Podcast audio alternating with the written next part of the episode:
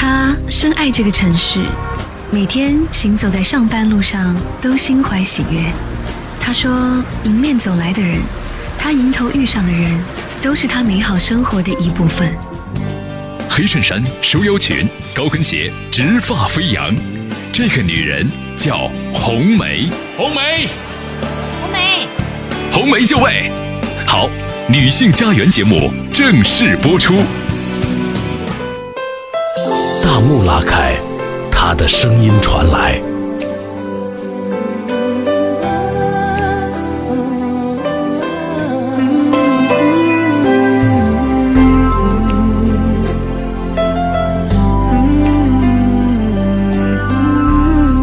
亲爱的男人、女人，大家下午好，今天是甜妹星期三。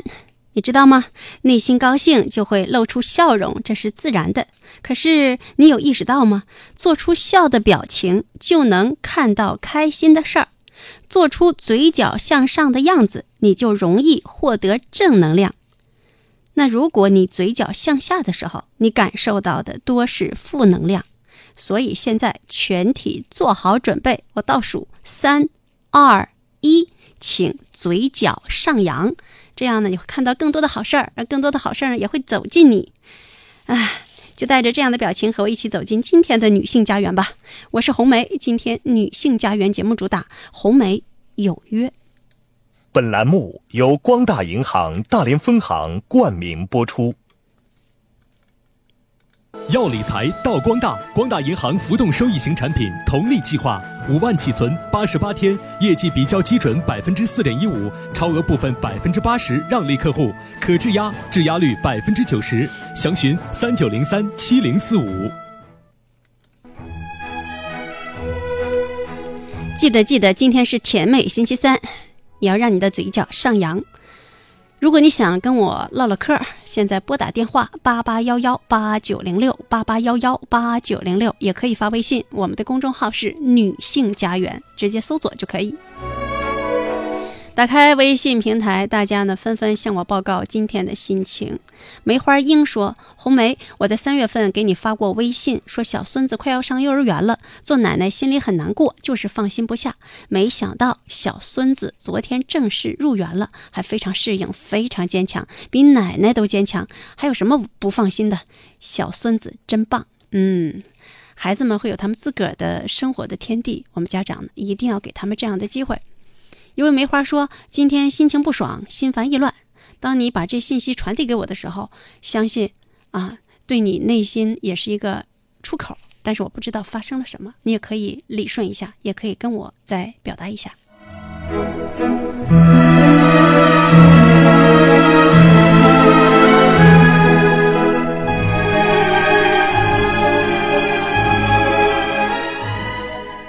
一位梅花跟我说。嗯，这是她给我打的电话，大致的意思，她丈夫有外遇了。她说：“我的痛苦无法形容，瘦了十斤，干什么都提不起劲儿，觉得没有希望。我如何能让丈夫回头，让他认识到自己的错误，让他洗心革面啊？你看这话说的，就好像她丈夫已经成了罪人，她就成了一个审判官啊。那你每天呢就要生活在给他定罪，然后看这个罪人呃什么反应的这样的一种恶性循环当中是非常可怕的。”所以你这个诉求就不对，怎么样让丈夫回头，让他重新认，让他认识到自己的错误，让他洗心革面？这不是男人和女人的一种关系啊。嗯，怎么讲呢？实际上，我们往往呢，啊，当对方发生外遇的时候，我们极度的受伤害，然后就想让丈夫认识到自己内心所受的伤有多痛，然后希望呢，丈夫给予相应的。嗯，相应的补偿，这个补偿肯定包括情感上的，可能还有其他层面上的。但是人和人之间的关系没那么简单。嗯，有些时候夫妻之间出的问题也是冰冻三尺非一日之寒。那你这个时候的要求，或者这种刻板的要求，也可能让对方更加逆反。实际上呢，当对方情感有外移的时候，就证明爱出问题了，关系出问题了。那爱出问题了，关系出问题了，只能用爱的方式解决。什么是爱的方式？那就是共情、尊重和接纳。任何时候，尊重都是第一位的，不是说尊重他，而是你尊重你自己。如果你尊重你自己，你就会相应的有合适的姿态，而不至于把对方放在一个罪人的立场，把自个儿放在一个无辜无辜受害者的审判官的立场。这个本身是没法解决问题的，只能让问题都越来越糟。你永远走不出这件事情带给你的深重的伤痛。那他呢，也死死地背着这个十字架，到最后很可能他觉得我怎么做，那你都是一副怨妇的嘴脸，那这日子我也不想过了啊。那最后你会更加委屈。原本是他的错，为什么他最后还这么嚣张？那就是恶性循环。刚才说了，爱的问题只能用爱的方式解决，而爱的本质是共情、尊重和接纳。首先呢，得做出改变。这改变不是妥协，而是进取。其实你本来呢，拥有的丈夫对你的最原生的爱，对你的需要，啊，这需要呢，包括沟通的需要、情感安慰的需要。但是不知道从什么时候开始，我们彼此之间供不上了。可能是因为工作，也可能是因为孩子，可能因为琐碎，再加上审美疲劳，然后彼此之间就放弃了沟通的机会。那现在呢？经由这件事情，嗯，他也增加了和你的沟通，这都是好的倾向。而你呢，终于想和他沟通了，这也是一件好事儿。那现在呢，只要你抱着让他认错、让他痛改前非的这样的思想，你们俩之间就很难达成真正的沟通，因为你的立场不对，而且你这立场呢，整个就是不平等的啊，所以。当你真的想想通了、想明白了，关注你们之间的情感危机，而不是让他坦白从宽，不会把自个儿变成审判官，你才会让你们之间的关系呢出现了一些弹性，也可能让他重新爱上你，这才是事情的最终的走向。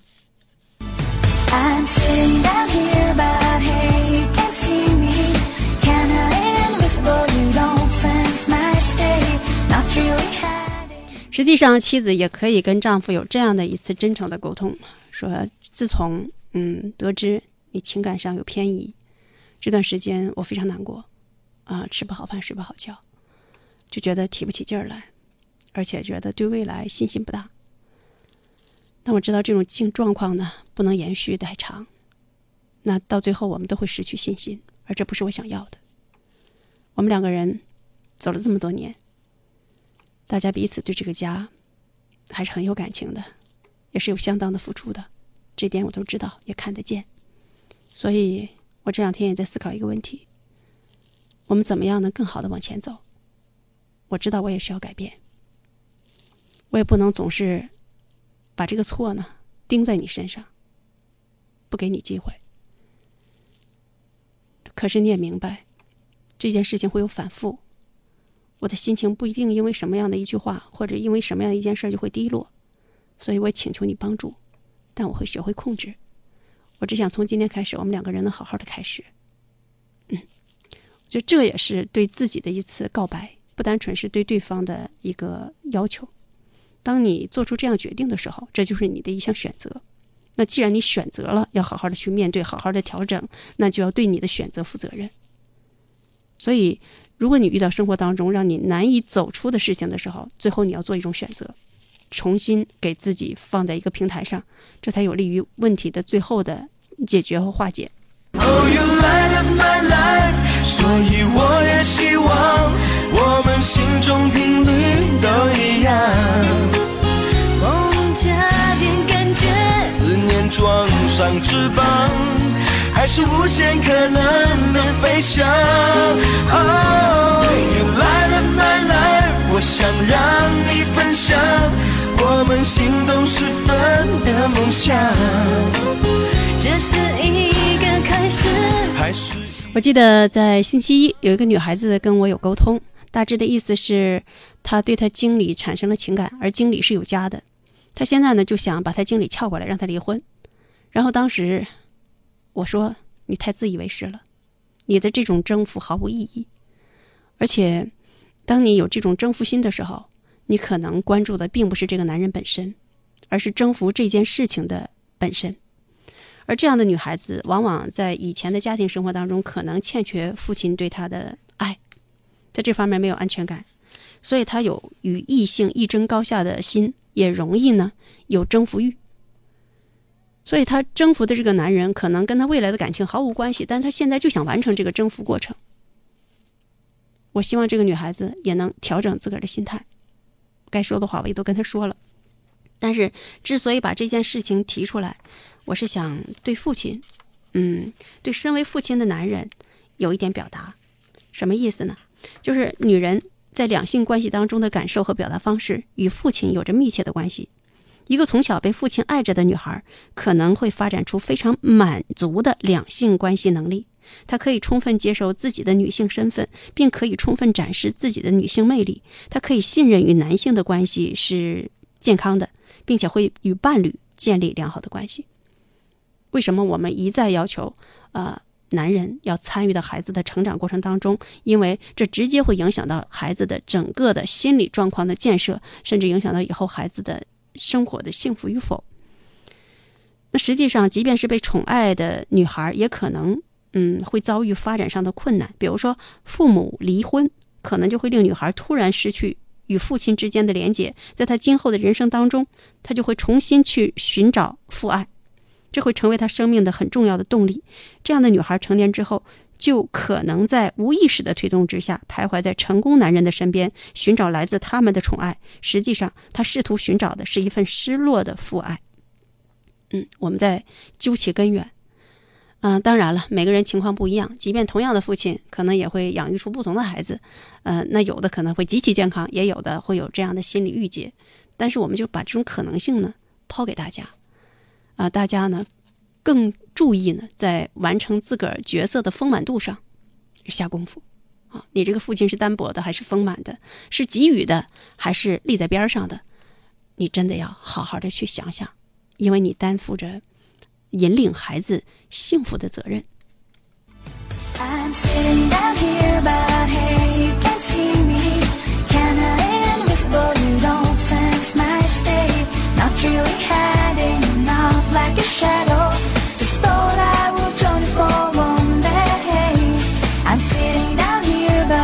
实际上呢，还有一个女孩儿啊，就当那个女孩儿呃问题谈完之后，她说：“她说最近不知怎么突然对已婚男人感兴趣。已婚男人成熟稳重、积极上进、举手投足儒雅，身边啊自己也找男朋友，但是总觉得遇到的都是不太成熟的。大家都说我挑，我有挑吗？”啊，你可以去观察男人，也可以观察已婚男人，但是你就知道你为什么界定已婚男人会有魅力呢？是因为他们经受了生活给他们的磨练，甚至也经由了一个女人对他们的调教。所以，这样的成熟男人的凭空而生是有条件的。那你呢，也一定担负着和一个男人共同成长的这样的责任。也不要希求说，我去找一个成熟的男人带领我。你那么想的话，一定会进入误区。所有的女人，哎，其实你要跟女人细细聊天的时候，就会发现，你眼中的成熟的男人，在他们心目当中有相当不成熟的一面。只不过呢，男人因为成了家，因为有了爱情，那他变得更从容了，更淡定了，更会表达了，也更懂得男女相处之道了，是这么一个过程。所以我希望你能够校正自个儿的视角，去寻找那个可以跟你一起。成长，然后呢，也能让别人觉得哦，这个男人真的很成熟，然后就会想想，那他背后的女孩子是什么样，背后的女人是什么样呢？这个女人一定相当了不起。我希望你能找这样的爱情，而自身呢，也能成为这样一个女人。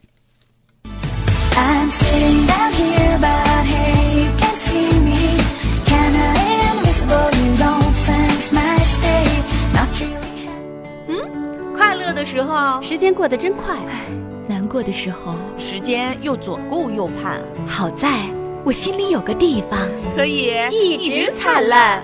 女性家园特别策划。好了，亲爱的朋友们，这里是女性家园。今天星期三，我们主打专栏是《红梅有约》，有什么想跟我唠的？现在拨打电话八八幺幺八九零六八八幺幺八九零六，或者发微信我们的公众号“女性家园”。嗯，今天呢，我们在公众微信平台上发了一篇文章，也希望大家能好好的体会。就是女人想富养女儿，那还是先富养自己吧。就是一个母亲，一个女人成为母亲之后，不单纯是要啊。按照世俗的标准去塑造你的女儿，其实更重要的，你要关注自个儿，你要成为一个很优质的人，这样，呃，你才能够真正的让女儿得到精神层面的抚养。啊、大家千万在抚养这个层面上别走极端，就给她最好的，吃最好的，呃，什么穿最好的，用最好的，好像为了避免外来的诱惑，那你可能会把她变成一个非常虚浮、虚荣的人，那样更可怕啊。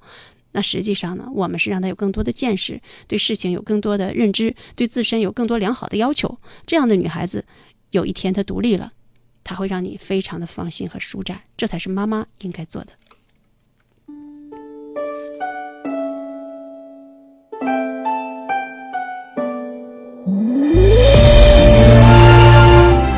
有位梅花非常含蓄地谈到了她的问题。她说：“红梅你好，请教一下，明知丈夫在和你说谎，当面一套，背后一套，心里不舒服，觉得委屈，堵得慌，怎么办？需要和他挑明吧？不知道是什么样的一种谎言，让你心里有这么多的小动作，但是呢，在行为上，还是出现了一种嗯不面对的状态。呃，这样的啊。”当对方的行为让你不平衡的时候，你要寻求自己的平衡之道。这个平衡呢，可能直接刺入，也可能呢再做一些周转，通过其他的方式对自己进行一些补偿。但是，两个人之间如果有了极端不舒服的状况，那你一定有合适的方式要跟对方挑明或者是沟通，直接面对。那你现在要寻思。为什么没办法直接面对这事儿呢？真实的原因是什么呢？那我在怕什么呢？我为什么没有底气呢？嗯，这个事儿你想，然后咱们俩再沟通。其实所有的关系出问题，你可能在都在说对方的问题，但我恰恰呢，更愿意从你们俩之间的关系中当中看出你自个儿的问题。还是那句话，一个人变，关系变。他也变，这是最重要的。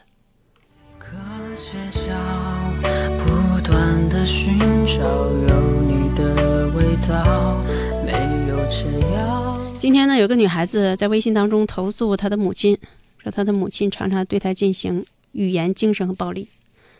关于亲人之间的这种语言、精神暴力，在我们生活当中常常隐性的或显性的发生着，只不过呢，大家都觉着。我没有恶意呀，我都是为你好呀。你那么糟糕，我凭什么不说你呢？除了我这样说你，谁还能这么说你呢？因为我是你亲妈呀，因为我是你亲爸呀，等等等等。但实际上这些都是无理的。亲人之间的那种言语的伤害，彼此之间的那种直接刺入内心的像剑一样的这个利器，往往会让我们对自身产生莫大的怀疑。那个女孩呢，可能也想跟我聊聊啊，她妈妈是怎么对她进行精神语言暴力的。我只能通过这种方式提醒大家注意自个儿的言行，尤其注意你在你最爱的爱人面前的言行，在你最爱的孩子面前的言行。可能很多最深最痛的伤害都是你给的。我们一定要口下留情，也一定要能够啊考量对方的立场，也能够设身处地。就是亲人之间的这份善解人意，才是人间最暖的光芒。我只能在此提醒。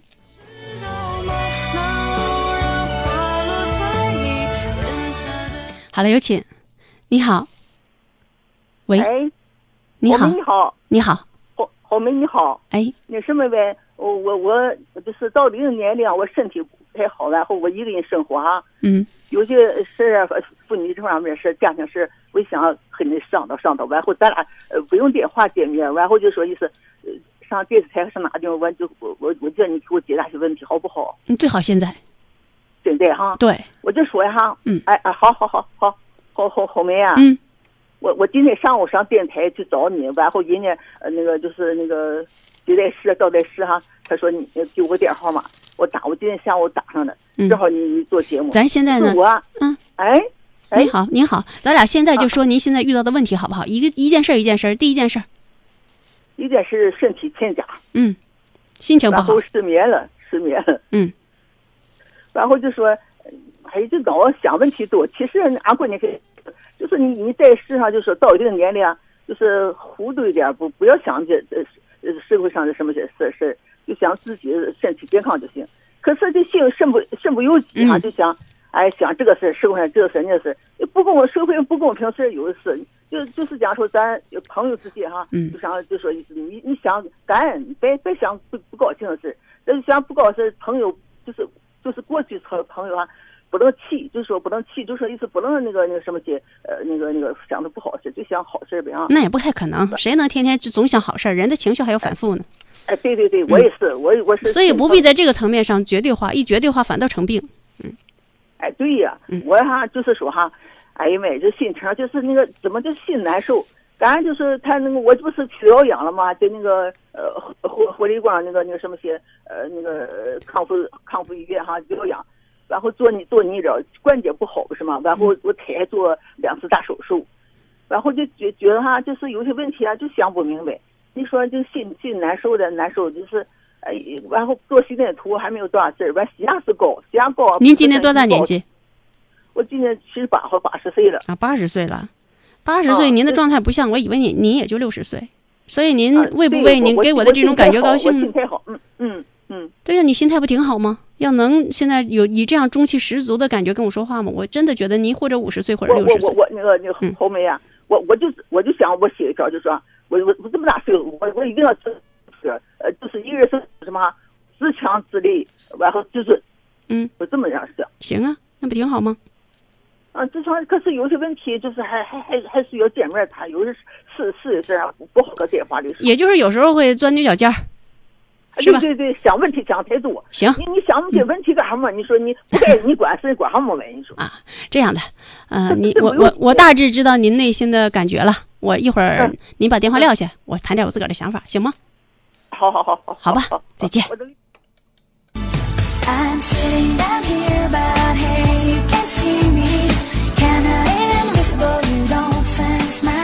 我知道了，刚刚这位女士呢，可能身体上有很多的不舒服。但是她尽力的在自强、自尊、自立、自爱，然后时时刻刻给自己下指令，于是内心就进入一种矛盾循环当中。那身边的亲人也会说：“妈，你就想点好事儿，想那些没用的干嘛呀？啊，啥事儿你也管不上。”但这些话呢，无法抚平他内心的某种焦虑。嗯，人的思绪呢是极其飘扬的，或者是也是极其复杂的。我们如果时时刻刻都想控制他，任何时候对他进行评判。想这事儿是好的，想那事儿是不好的，你干嘛呀？天天跟自个儿斗争，那就太累了。我们得允许呢思绪这种无止境的特点。还有，呃，我一再跟刚才这位女士说，你虽然七十八岁了，我听你的声音也就五六十岁，这么底这么强的底气啊，就证明整体的状态还是不错的。嗯，不用对自个儿有那么多的指令，这事儿不别想啊，那事儿别想啊，或者天天跟别人说这不舒服那不舒服，别人解决不了。只能让你天天陷在这不舒服那不舒服的这种惯性当中，所以有些抱怨，有些苦，是不可说的。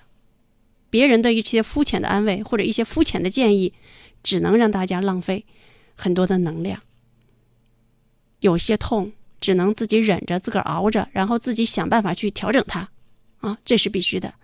然后对一些事情，保有自个儿的判断和想法。坚韧不拔的走自己的路。什么叫坚韧不拔的走自己的路？你每天有一小时的雷打不动的锻炼身体的时间，这就是你坚韧不拔的表现。嗯，还有呢，你每天都要看一小时的书，嗯，这也是你坚韧不拔的良好的表现。就是用这些东西把一天的生活分解了，你会觉得非常充实、非常丰富。不用天天呢跟这个打个电话，跟那个打电话，然后怎么样啊？哎呀，我还是不舒服呀。哎，你不用多想，想那么多也没啥用，这些都是无效的话。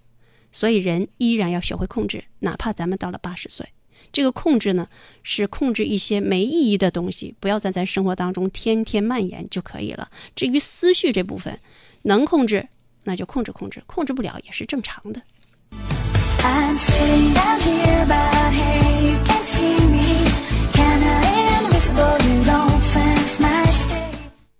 好了，关注大家的问题。有一个小梅花，不是小梅花，她应该是结婚了。这个女孩，她说：“红梅姐，有个事儿困惑好多年了，就是我爸妈隔两天就吵架，偶尔还动手。比如我爸给树施肥施多了，我妈就会说：‘你看你怎么怎么施多了’，就让我爸做补救措施，我爸就不乐意了，就会说树烧死找我啊，就是说这话的时候也没好气。我妈一看活儿没干好，还不来好的，就更不乐意了，就更加叨叨叨。有时候碰到村里人，还跟村里人叨叨叨，让人给评理，我爸就更不乐意了，就开始骂，让我妈去死。有时候还骂更年轻的、更难听的。我妈吧，说话来气的时候也是犀利难听。我妈总觉得她是为家好，为我爸好，为我们好。我爸爸就没有一句好话，两人吵完，我妈就气得哭得不行了。一个五十一，一个五十三了，还是打呀吵啊！我妈气得一身病。我用什么方法才能让他俩好好过日子呢？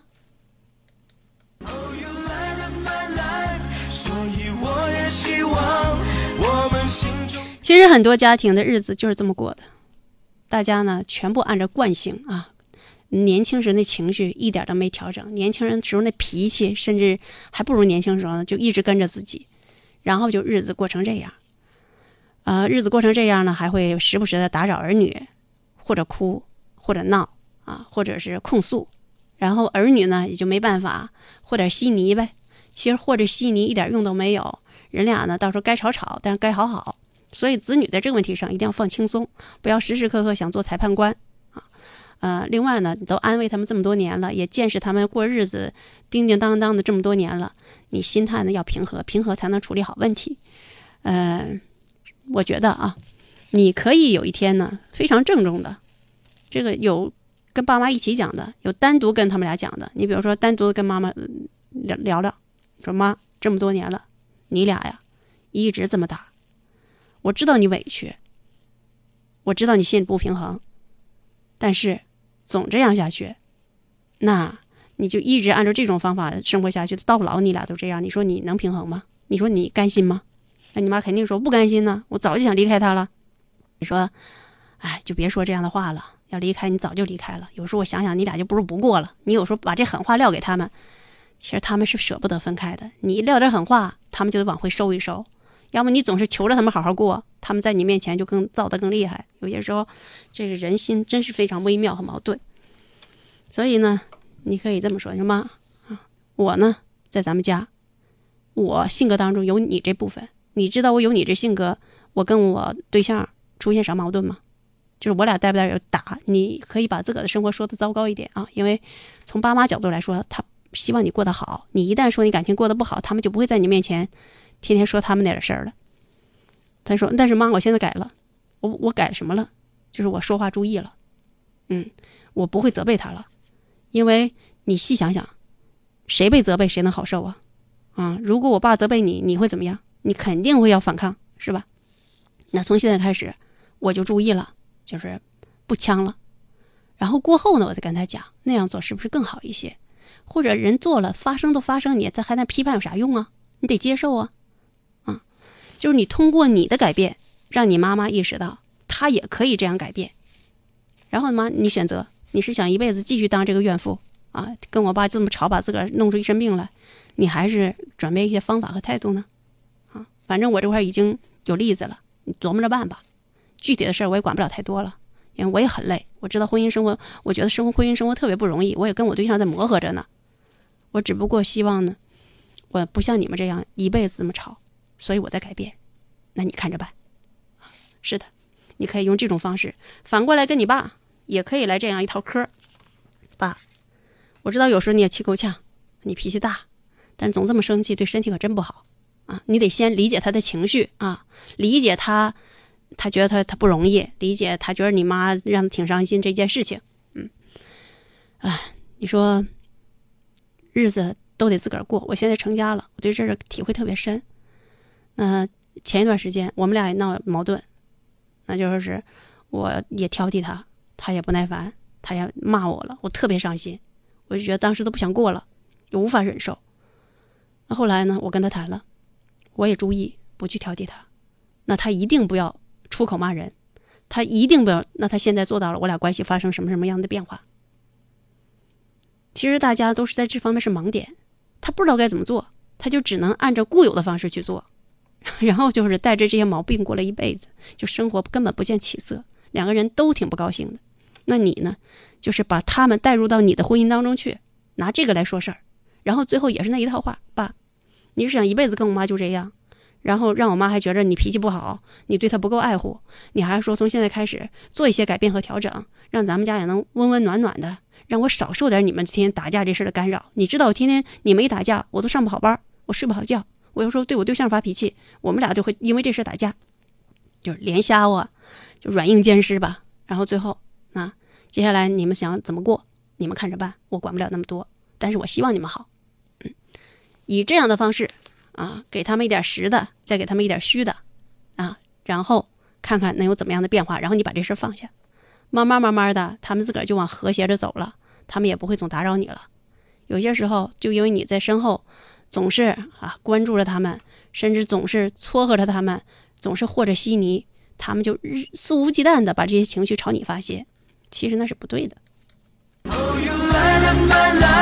所以我也希望。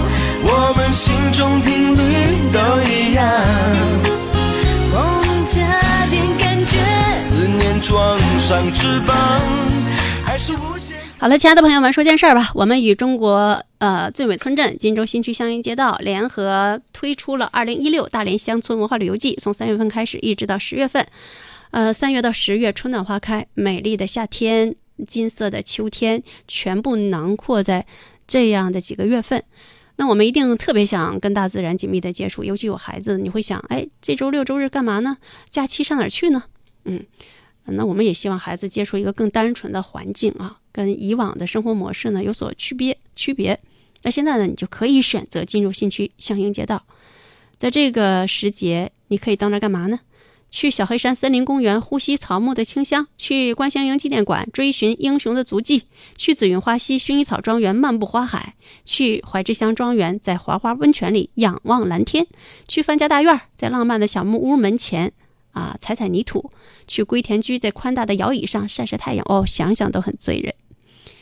哎，就给你推荐这么个地儿，记一下：金州新区香英街道旅游热线幺五五四二三八幺三个零幺五五四二三八幺三个零，也可以在公众号当中搜索“最美村镇香英街道”，最美村镇香英街道。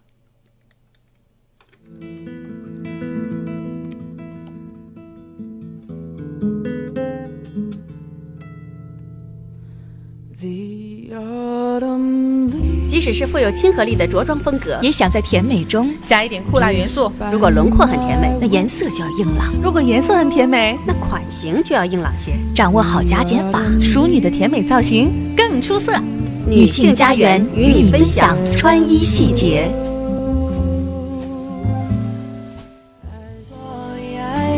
珍惜在一起的愉快，一分开你不在。怀念空气里的对白，因为爱，所以爱。好了，有请。你好。喂，你好，红姐。你好。我就是那个，不知道你能听我说，就是我在我微信里讲那个，就是我跟我母亲之间的。啊，那个女孩。哎，对对对。上次你我记得打过电话，你多大？我二十六岁。二十六岁。见我本人的话，我。我实际上，我本人很多人都觉得我三十多岁，所以我出外面，别人就基本当我三十多岁，然后我也不做什么辩解。嗯，你为什么不辩解？你是不是当初也挺受打击的？我确实长得比较老了，就是因为很多打击之后，然后整个人的健康，包括还确实是长得老，加上我一些打扮成熟啊，然后言论也很成熟，然后基本上没有人去把我当二十几岁的小孩子来看。嗯。呃，刚才呢，我在节目当中简单的谈了一下你跟你母亲的事儿啊，也是呼吁了一下，嗯嗯，但是估计你自己在这个问题上还有很多的节儿走不过来。对，是事情其实是这样子的，我我简单大概讲，就是我之前学生时代的时候，呃，就是因为家庭一些矛盾，加上跟学跟就是跟同学之间一些矛盾，然后有忧郁症，然后我早就。就 OK 了，比较 OK 了。我是三年之前有工作，但是三年之前，我跟我的最好的一个朋友，我的闺蜜，我带她去工作。那个时候我也刚出校门，二十三岁，她二十二，是一个大学生。在她被车撞的那一刻，是我拦了她，然后我被车撞了。后来，啊，后来这个司机就逃逸，然后我父母就一直在怨恨我，就说为什么。为什么我要去救他？然后，呃，就是这样。然后家就是父母很怨恨我。然后我跟我这个闺蜜，我怕我这个闺蜜有什么心理负担。我说没问题，就可能就是我清创一家啊，没有什么。我还我们还年轻，我能走。没有想到这三年对我来讲形成了一个很大的负担。我甚至尝试过，比如说去发发个传传单。我前几天上个月还去发。你的意思是你的身体受到了创伤？对对，非常严重的创伤。就是那个有车过，然后你救了你闺蜜，对，然后自己被伤了。对，然后然后那司机逃逸了。对对，我后来跟我闺蜜就说，后来就是我闺蜜，就是因为其他的一些矛盾，我们两个人不是闺蜜了。然后我就是为了让让她减轻心理负担，然后她居然说我活该，怎么怎么样，是我自愿愿意保护她。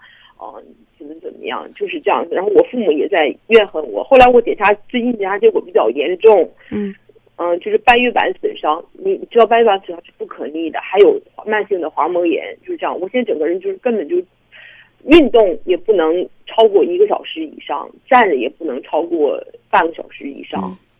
也就家家庭呢会认为这是一场灾难，而且这场灾难是你自找的，本来可以避免的，所以家人都被这种负面的能量充满了。对，然后你呢也无力呢去改变这种现状，于是呢家人之间的相处非常具有破坏性。是，是，然后我父母他们就觉得好，现在就这样子就去治病吧，因为我父亲现在查出来了心脏病，然后嗯那个什么事情也不敢跟他讲。我母亲就是那个样子，我前天领他，因为他胆上可能长了一个东西，大夫不是这么良性的，然后也就是家庭呢现在越面临很多的问题。对，对我就是现在最主要就是说。我跟我母亲去看病的时候，我还在嗯极力掩饰我自己的情绪，我告诉她没有事情。但是后来，嗯，她并不是怎么样，或者说她她打了一个电话给她的给我的阿姨，就是给我给我的四姨吧。然后我的我的那些姨妈们就在成长过程中就真的反正就是没起什么好主意。然后听完这个以后，她我母亲又不去那个就是铁路医院，然后又放到那个我我们昨天前前天又去了一次那个长春路医院。结果长春路的医院还不如那个铁路，但是没有办法，我母亲执意要做，他就做。然后在回来的路上，我母亲明知道我那天身体是特别不好，然后他又给我提，他总是会经常会不一定哪一句话就把之前的一些事情当当把柄来讲出来。我明白了，也就是说你们家都要被这件事打弯了啊！没谁也没有在这儿呢，能够呃合理的安慰一下彼此，是是吧？可以理解，你能理解你爸妈吗？我非常理解，嗯，但是我我最我心里有两把刀，我我知道他们两个人各自都有自己的成长的一些负面的事情。OK，我理解，所以我在外面遭了那么多的事情，我都可以承受，就包括这三年我身体这么多创伤，我父母是给我钱的，给我钱。我想问一下，你有没有表达过，因为你现在身体上的创伤，你内心是有多么的煎熬，表达过吗？没有，为什么不？你活该，你自找的。呃，我我告诉你，当你进行这种表达的时候，哪怕他们依然在说着你活该，但是内心的有些东西会发生改变。我很恨我自己，真的。你也恨你自己，是吗？我这三年来，我折磨我自己，我真。嗯。呃，所以实际上，你对他们的安慰，包括你对你闺蜜的安慰，本身。也未必是全是你心里真的想法，尤其现在闺蜜又跟你说了那么让让你伤心的话，是吧？对，但凡而且我们之间的分就是就完全并不是说我没就是我没有分，但是并不是在这一点上，我一直没跟他提，一直跟就是因为其他的小因为这些已经没有意义了，嗯，咱们只能接受这种现状。但我知道这三年你一定经历了太多太多的艰难和痛苦。尤其呢，我们理想当中的父母对我们的态度就是，他们心疼你，然后他们告诉你没事儿，啊，他们会告诉你，无论你是怎么状况，爸妈都在你身边。但是他们没有，他们就觉得你是活该的，这些事儿你是自找的。你看给咱们家带来多大的灾难。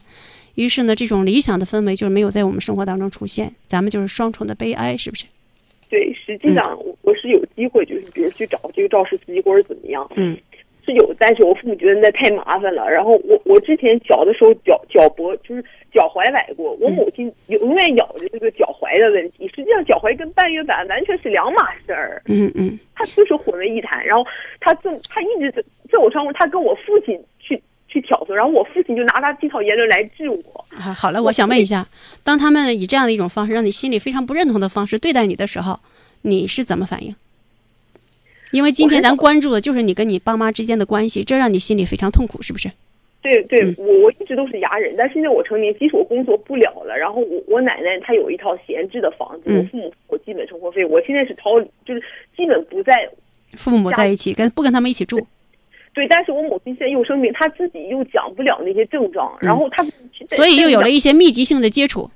对我，我又没有办法认可他，不管是不是我不孝顺，因为有，比如你要做什么检查，什么 MR、CT，他又不懂，然后跟大夫乱讲一些，比如你胃疼，他就说，哎，我是不是我睡不好觉，是不是我说我肝儿疼带起来，就是傻孩子，你这样的，是因为你在内心里也不是特别看得上你妈，所以呢，对于她的表达，你内心非常反感，然后你把它强化到一定程度，你们俩之间就会有口角。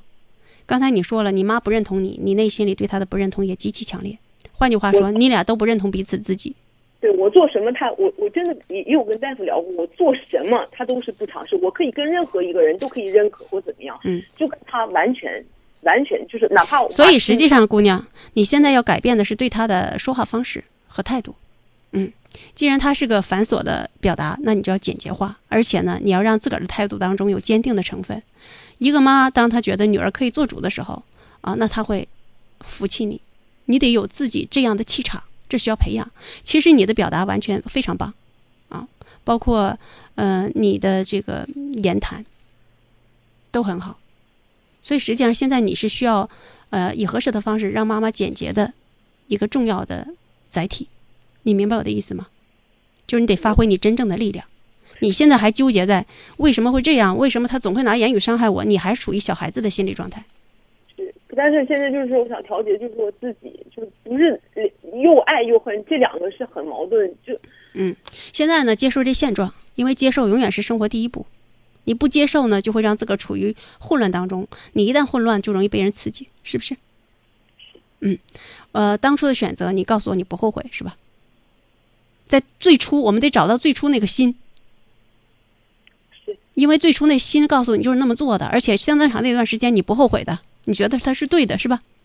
是嗯，只不过呢，没想到亲人是这么反应，让你对一切的信念呢就产生了动摇，于是你就会特别特别后悔，是吧？是建立在这个基础之上。是，而且最主要就是身体，就一开始就觉得年轻没问题，但是随着年纪渐长，嗯是的。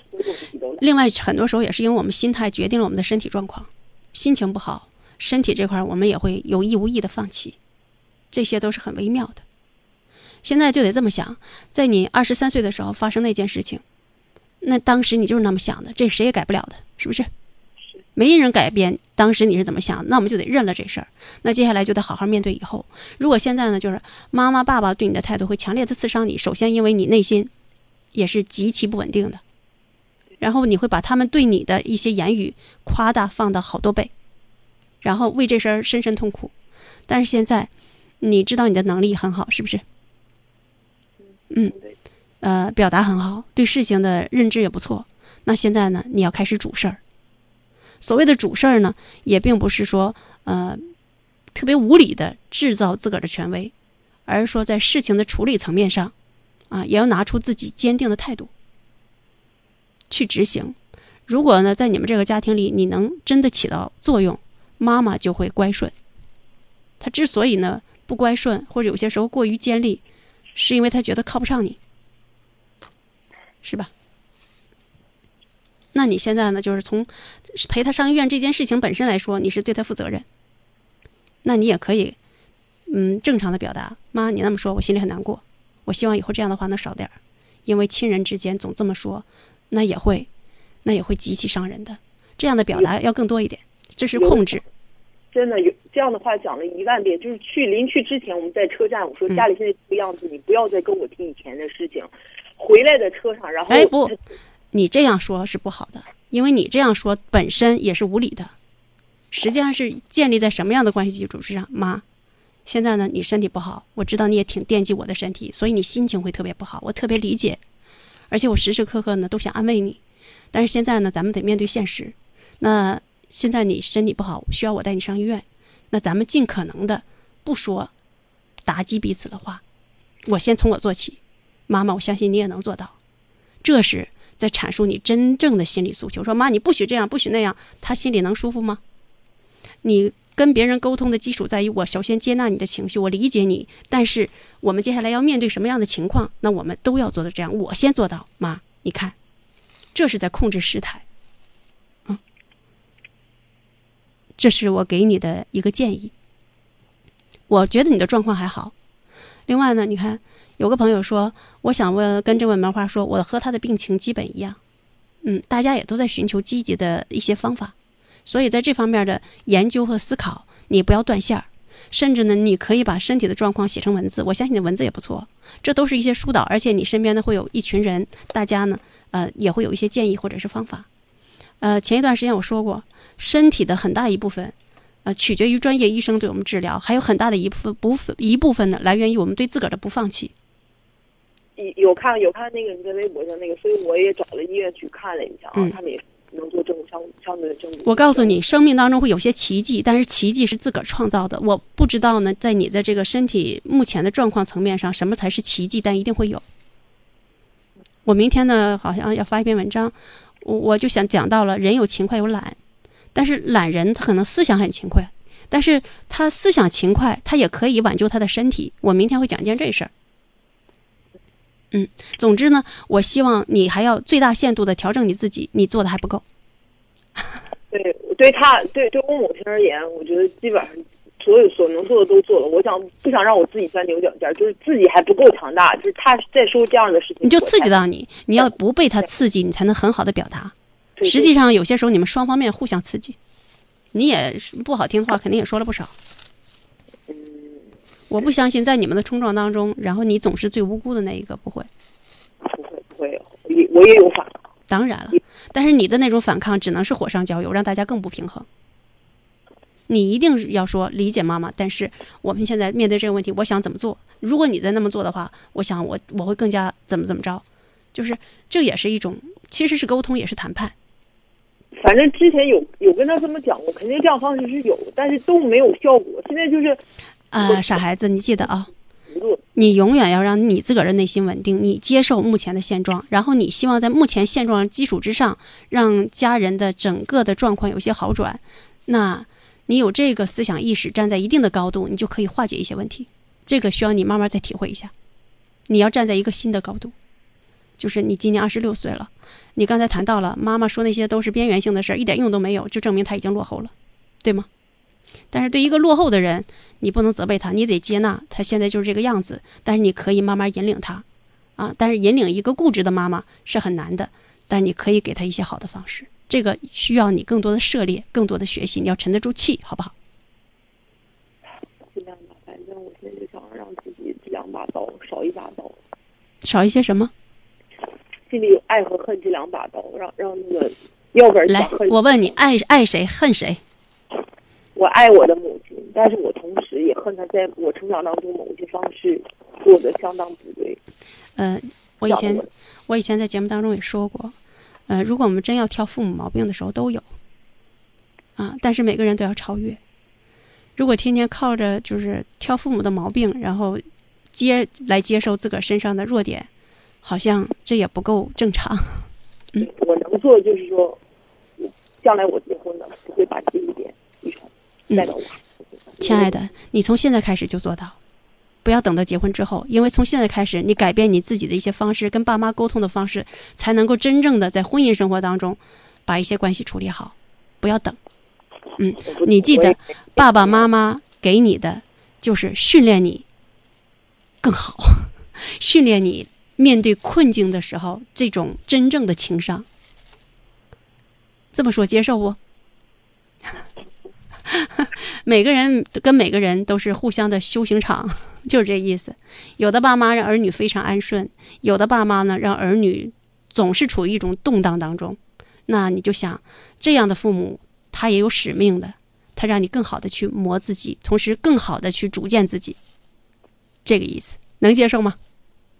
那那这样，我不不是不孝顺吧？就经经常他们说啊，我就那样。你记得，姑娘，嗯，总是强调孝顺本身，也会拘泥于自己。人和人之间永远有需要正常的沟通和交流，也永远需要呢彼此尊重。啊，但是如果有时候你被你爸妈连累了，然后你也爆发了，那本身你也不够尊重自己。咱先不强调尊重他们，先尊重自己，你就会控制你的很多东西。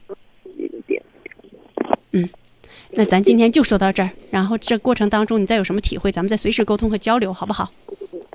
非常理解你，我拥抱你，亲爱的姑娘，这么多年你也受苦了，嗯，但是，呃，一切都没那么糟。你才二十六岁，是吧？而且你还可以照顾妈妈到医院，这不都是一件很好的事儿吗？你还有个独立的小房子，多想想这些好，行吗？嗯好，那咱俩今天就谈到这儿。嗯，祝你开心，也祝你，你，我祝福你是最真切的，而且为你加油，因为生活不容易。但是如果你在这不容易的生活当中寻找到了自个儿的成长之路或者成长的方式，那你就是无敌的。谢谢，好吧，再见。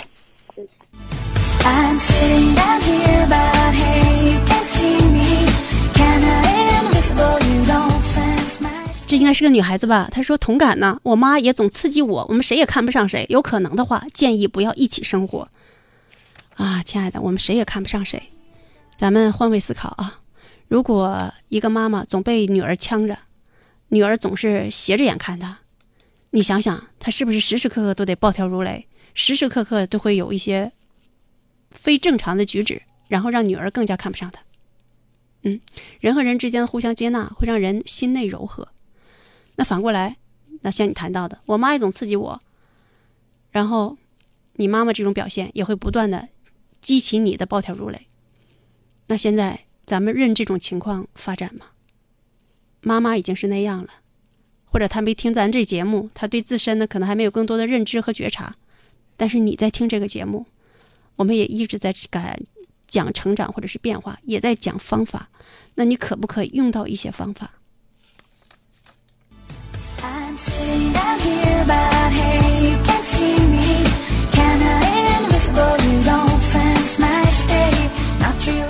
一位梅花她说了，我就是对父母爱恨交织，非常难的历程，这值得同情。女士要从中修炼，你看没看？刚刚的这个女孩，你要知道，不是你一个家庭会面临这样的一种状况，我们太多的家庭都是按照本能的脾气，按照固有的，好像父亲跟父母跟子女之间那种关系行进，但是殊不知，这些本能和习惯会让我们极大的不幸福。会让我们内心发生极其强烈的震荡。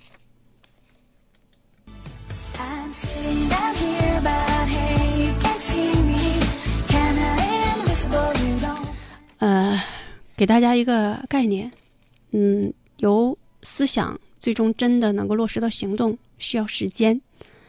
就是尽可能的别恨，接受。你接受人是有弱点的，你接受呢，你爸妈也是有弱点的爸妈。然后你进而心疼他们，你看到这些弱点给他们生活带来的阻碍，你能看到这一点，你就升华了。而你要告诉自己的就是，我不会让这些东西在我身上出现，因为我是新一代的人，我应该有更新的生活，我应该有更新的思想。当你对他们有心疼，知道这些弱点带给他们很多不快的时候，你就能知道怎么样的去跟他们相处，或者怎么样的跟他交流。你就记得。人和人之间，谁都扛不住爱，谁都扛不住认同。嗯，有些时候我们冲撞多了，然后谁也在谁的心身上感受不到那种认同，然后大家就破坏性了，啊，于是破坏性成为习惯了。所以要从先认同对方开始做起。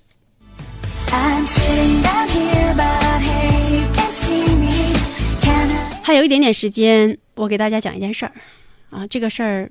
看看最终你能获得什么样的启发，就是有个组织做了一次实验，呃，邀请了十位志愿者。这十位志愿者呢，要在他们脸上精心涂抹逼真的鲜血和令人生厌的疤痕，然后给他们照镜子，让每个人都看到自己脸上的疤痕。之后告诉这十个志愿者说，为了让疤痕更逼真、更持久，需要在疤痕上再涂抹一些粉末。啊事实上，并没有在他们的疤痕上涂抹任何粉末，而是用湿纱巾把化妆出来的，嗯，很逼真的伤疤给擦干净了。但是这个时候，每一位志愿者依然相信，在自己的脸上有一大块望而生厌的伤疤。这些志愿者们接下来要接受什么样的任务呢？他们被带到了各大医院的候诊室，装扮成急切等待医生治疗的面部疤痕的患者。然后呢，志愿者需观察和感受人们对他们的种种反应。结果如何呢？有一位志愿者说：“候诊室那个胖女人最讨厌，一进门就对我露出鄙夷的目光。”另一位志愿者说：“本来一中年男子和我同坐一个沙发，没一会儿他就走开了。我脸上不就是有一块疤吗？至于你像躲瘟神一样躲着我吗？”还有一位志愿者说：“有两个年轻女孩一直在私下嘲笑我。”这些志愿者普遍认为，众多的陌生人对面目可憎的自己都非常厌恶，缺乏善意，而且眼睛总是无一例外地盯着自己的疤痕。实际上，我们都知道，他们脸上没有任何疤痕。人们关于自身，就是我们得出什么结论呢？人们关于自身错误的、片面的认识，竟然如此深刻地影响和改变着他们对外界的嗯感受。所谓的心随相转。为什么跟大家说要爱自己、接纳自己？这样呢，你就不会总是急于去寻求周围人对自己的异样的目光。你接纳自己，你的世界就是安泰和祥和。很多时候，亲人之间的这冲撞本身。都是没有真实的接纳自己的一种表现，所以如果你意识到了，你好好的去探索探索你自己，然后先接纳，再谈其他。好了，今天节目就到这儿，稍后是我们是海龙贤，明天同一时间再会。